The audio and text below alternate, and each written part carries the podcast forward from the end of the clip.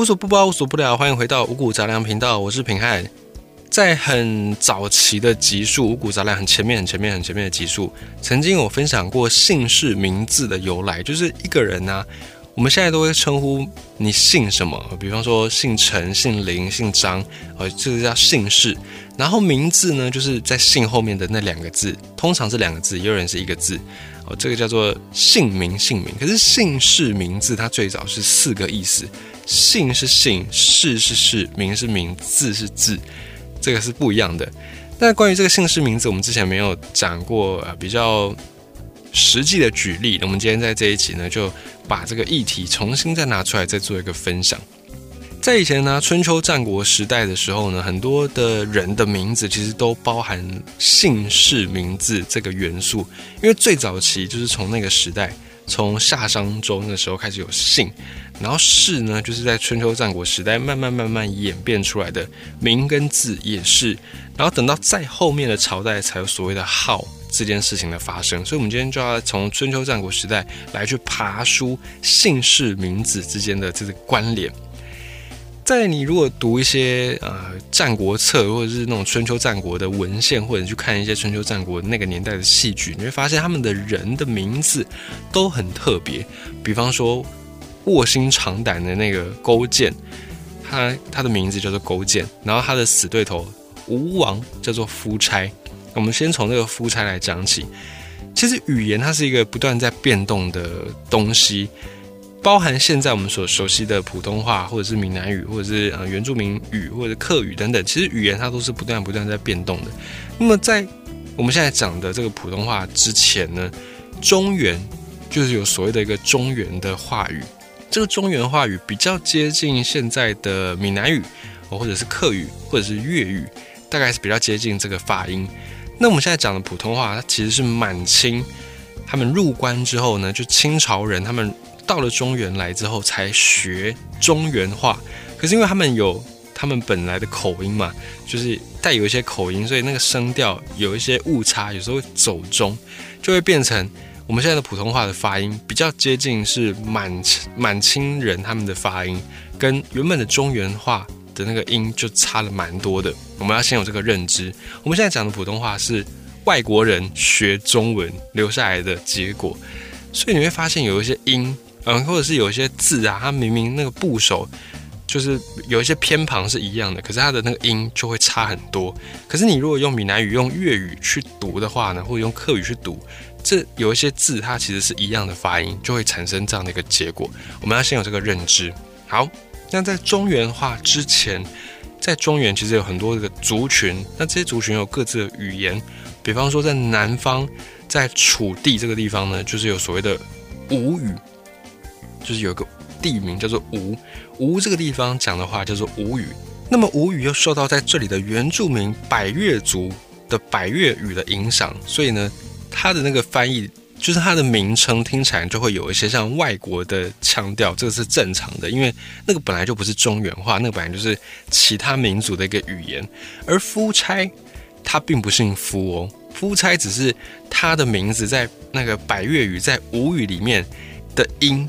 叫做夫差，然后把它翻译成我们所熟悉的普通话，它就接近夫差这两个字的音。可是他并不姓夫，他姓什么？他姓姬，就是周武王姬发的那个姬。他的氏族的谥号是吴。那吴王夫差呢？他的名跟字没有在文献记载上面是没有记载的，因为他那个文献太少了。那反倒是他的爸爸叫做阖闾。阖家平安的阖，然后吕是一个门，就是开门关门的那个门，然后里面塞一个吕，吕布的吕。他的爸爸叫做阖闾，阖闾也一样姓姬。那他的名呢是光，所以阖闾这个字呢，它是在吴语里面的光的意思。那一样也是用音译直接把它翻成国语，叫做阖闾。那阖闾的别名叫做公子光。或者叫做吴王阖闾，因为他的名字就是光嘛，所以有人叫他公子光。在他还没有登王之前，他叫做公子光。那另外还有音译，就是他的名字不是真正的名字，而是用他们的语言翻译过来的中文的音译的名字。勾践就是夫差的死对头，卧薪尝胆的那位勾践，他也是音译的名字。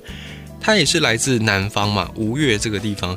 他的名称在他们的语言里面叫做鸠浅，名字叫做鸠浅，鸠是斑鸠的鸠，浅是深浅的浅，而鸠浅在吴越语的发音，再把它直接转到中文，就比较接近勾践这个音。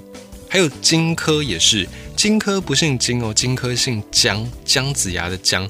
好，再顺顺带一提讲一下，勾践姓姒，一个女字旁，在一个以色列的以，然后名是鸠浅。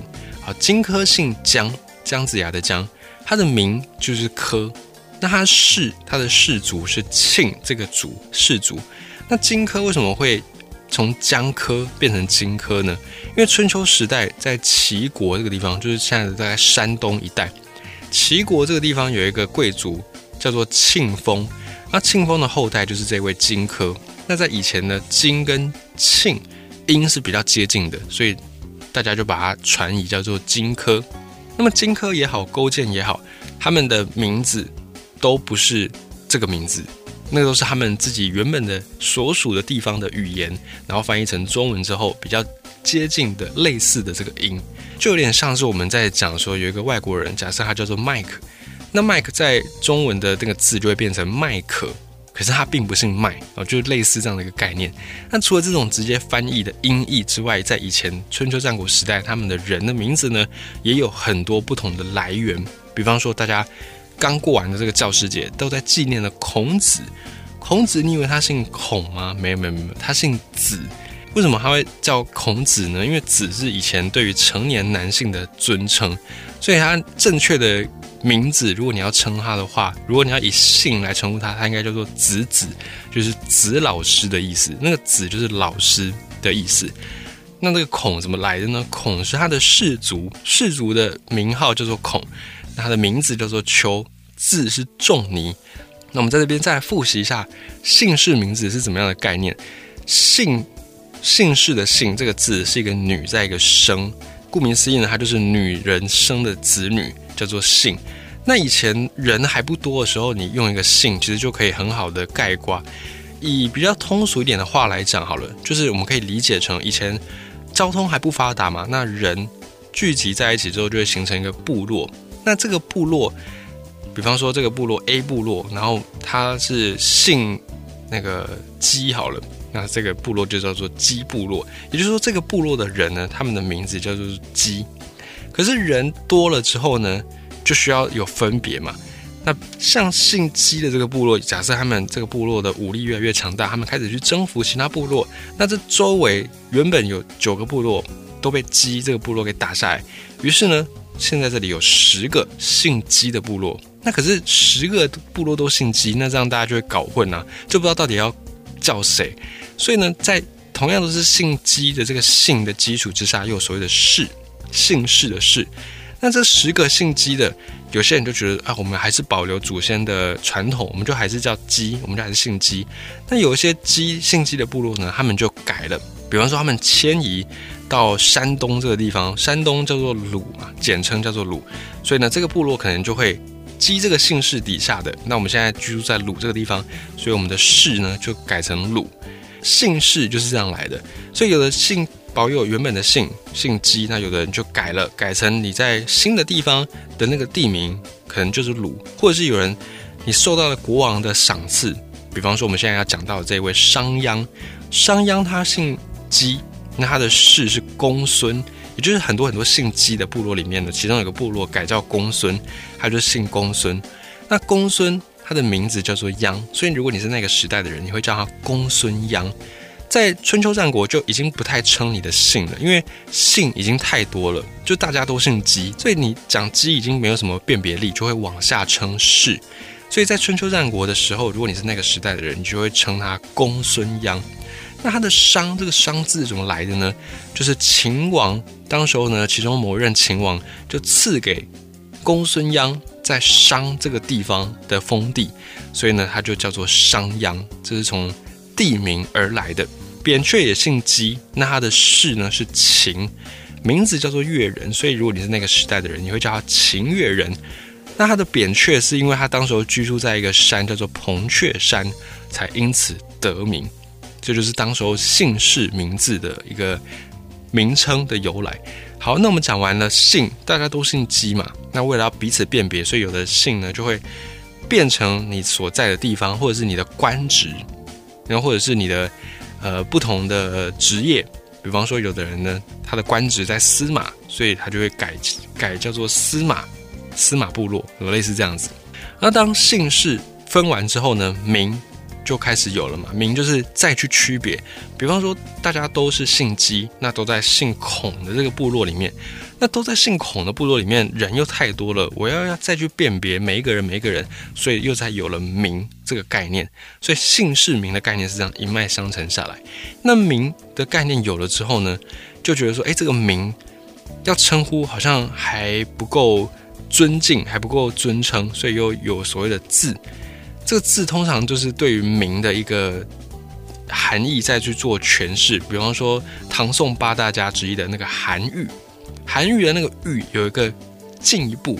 更往前的意思，就是更前进的意思，所以它的字呢就叫做退之，所以一个进一个退嘛。名字通常是有这样的一个含义，要么就是一样的含义，要要么就是相反的，取一个平衡的概念。所以这是名跟字后面的由来。可是，在春秋战国时代，大家顶多就是称到名为止，因为还没有这么多人，还不太需要特别称到字，字也是一种尊称的意思。好，那还有另外一个也是有名的人，叫做屈原。屈原也不姓屈，屈原姓芈，他的姓是芈，《芈月传》古装剧那个《芈月传》的芈。那他的氏族呢才是屈，就是姓米的人当中呢是屈这一支的后代。那为什么是屈呢？因为他是楚武王熊通的儿子屈瑕的后代，所以呢他这一支姓米的人就叫做屈，就是变成我们后面的屈姓。那我们再来补充一下，说姓跟氏之间的差异。我们刚才讲到氏，有的是根据地名，有的是根据身份，或有的是根据上一辈的字的命名，就是各式各样的命名方式都有，都可以，就有点像是日本的那种姓氏，他们的姓氏也是很特别的，住在田里面就叫田中，然后住在山里面就叫山内。然后住在山顶上，就说山上；住在山脚下，就在山下，以此类推。其实我们的姓氏也是跟人家差不多啦，高明不到哪里去。有时候我们都会觉得日本的这种姓氏的命名很好笑、很有趣，可是其实我们自己也是差不多的。你看我们这个什么姓陈啊、姓刘啦，这个也都是古早时候呢，都是封地，就是封在陈这个地方，你就姓陈；那封在刘这地方你就姓刘，我们也比人家高明不到哪里去。但其实乍看，呃，通俗世界的这些姓氏，不管是东方也好，西方也好，其实姓氏的来源都差不多，就是那样子。比方说在西方，哦，你如果是那个理发师的后代，你很大的机会，你可能姓 Bob。就是 Burberry 的那个名称的缩写，就是鲍勃。所以如果你知道鲍勃，大家就会推测你可能祖上某一辈曾经是理发师，类似这样子。西方也好，东方也好，大家命名那个姓氏的来源、想法、逻辑，其实都差不多的，都是这样子的。所以以后当你如果就在看到在古代，尤其是那种春秋战国时代啊，有些人的名字很特殊的时候，就你念起来很绕口的时候呢？不要怀疑，那个就是外国语言，就相对于那时候的中原，那可能就是外族的语言，然后翻译直接音译过来变成中文的字，就像是麦克变成麦克那样子的感觉，要么就是那个不是他真正的名字，像是孔子。他真正的姓呢，姓姬，孔是姬姓的人再分出来的孔这个部落里面的人。我们用这样的一个部落的概念去理解，你就可以诠释说：哦，原来以前这些人他们的名字这么样特别，是因为还有姓氏名字。那号呢？号就是后来呃不同的朝代，然后会走那种尊称，称你的字已经不够尊敬了，所以又再称你一个号。那就是已经后代比较流于形式上的那种概念才发展出来的，不然呢，以前在春秋战国时代，称造氏就差不多了。那这个姓氏呢，也是有别的哦。在春秋战国时代，只有你是贵族的男性，你才有氏；如果你是贵族的女性，你是没有氏的，只会称你姓什么。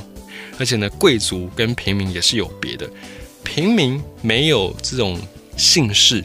平民只有名字，因为姓氏代表你这个家族是有一定的地位，你是可以追本溯源的。那平民没有什么追本溯源，平民以前的祖宗也是平民嘛，不需要什么追本溯源，所以平民是没有姓氏的，平民是只有名的，那贵族才有所谓的姓氏，这个也是很特别的一个概念，跟我们现在的理解也还蛮不一样的。